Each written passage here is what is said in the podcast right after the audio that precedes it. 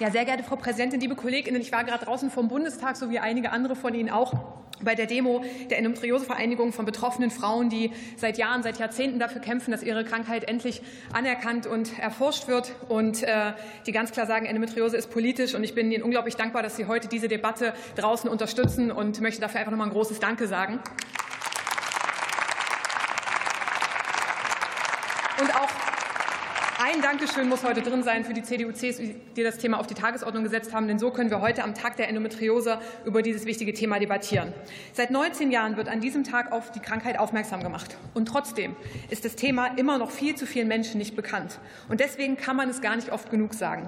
Endometriose ist eine chronische Krankheit, die in Deutschland jede zehnte Frau betrifft. Endometriose heißt, das Gewebe, welches der Gebärmutterschleimhaut ähnelt, außerhalb der Gebärmutter wächst. Die Folge extreme Schmerzen und Blutungen.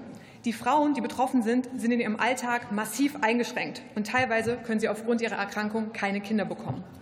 Jedes Jahr erkranken in Deutschland weitere 40.000 Frauen und Mädchen.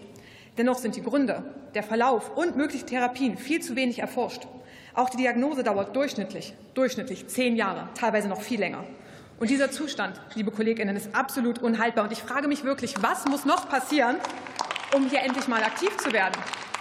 Ich weiß die Antwort, Sie wissen die Antwort. Es müssten Männer betroffen sein. Dann wäre hier schnell was los. Denn wenn die sich jeden Monat vor Schmerzen krummen würden und ihren Alltag und Beruf nicht nachgehen könnten, dann wären wir schon deutlich weiter. Aber sind ja eben nur Frauen. Ne? Aber was für kämpferische Frauen, liebe Kolleginnen.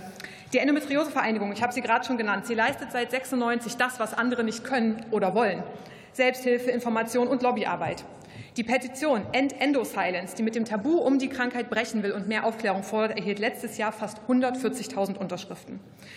Und auch heute, wie gesagt, stehen die Betroffenen hier, um Druck zu machen. Dieses Engagement ist einfach herausragend. Und ich muss auch sagen, andere Länder sind da schon deutlich weiter. Während Australien schon 2018 den nationalen Aktionsplan für Endometriose ins Leben rief, lieferte die Große Koalition aus CDU und SPD nichts. Während Frankreich letztes Jahr ebenfalls einen Aktionsplan aufgelegt hat, der unter anderem 30 Millionen an Forschungsgeldern bereitstellte und zahlreiche Ministerien klare Zielvorgaben gab zur Bekämpfung der Krankheit, lieferte die Ampelkoalition, wir haben es gerade gehört, lächerliche 5 Millionen. Und zwar für Projekte, die auch Endometriose erforschen und die immer noch nicht richtig in Gang gekommen sind. Dabei geht es nur am Rande um die Krankheit. Und ich finde, für eine Koalition, die sich Gendermedizin auf die Fahnen geschrieben hat, ist das schon ziemlich dünn.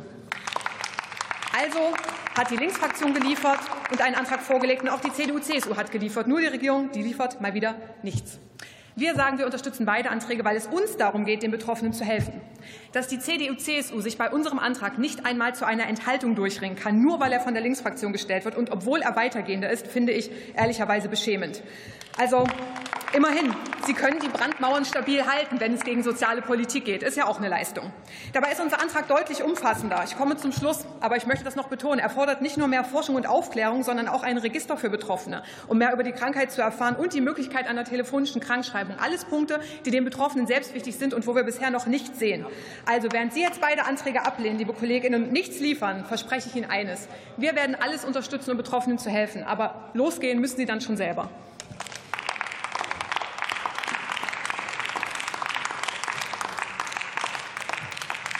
Und für die SPD-Fraktion hat das Wort Ariane Fescher.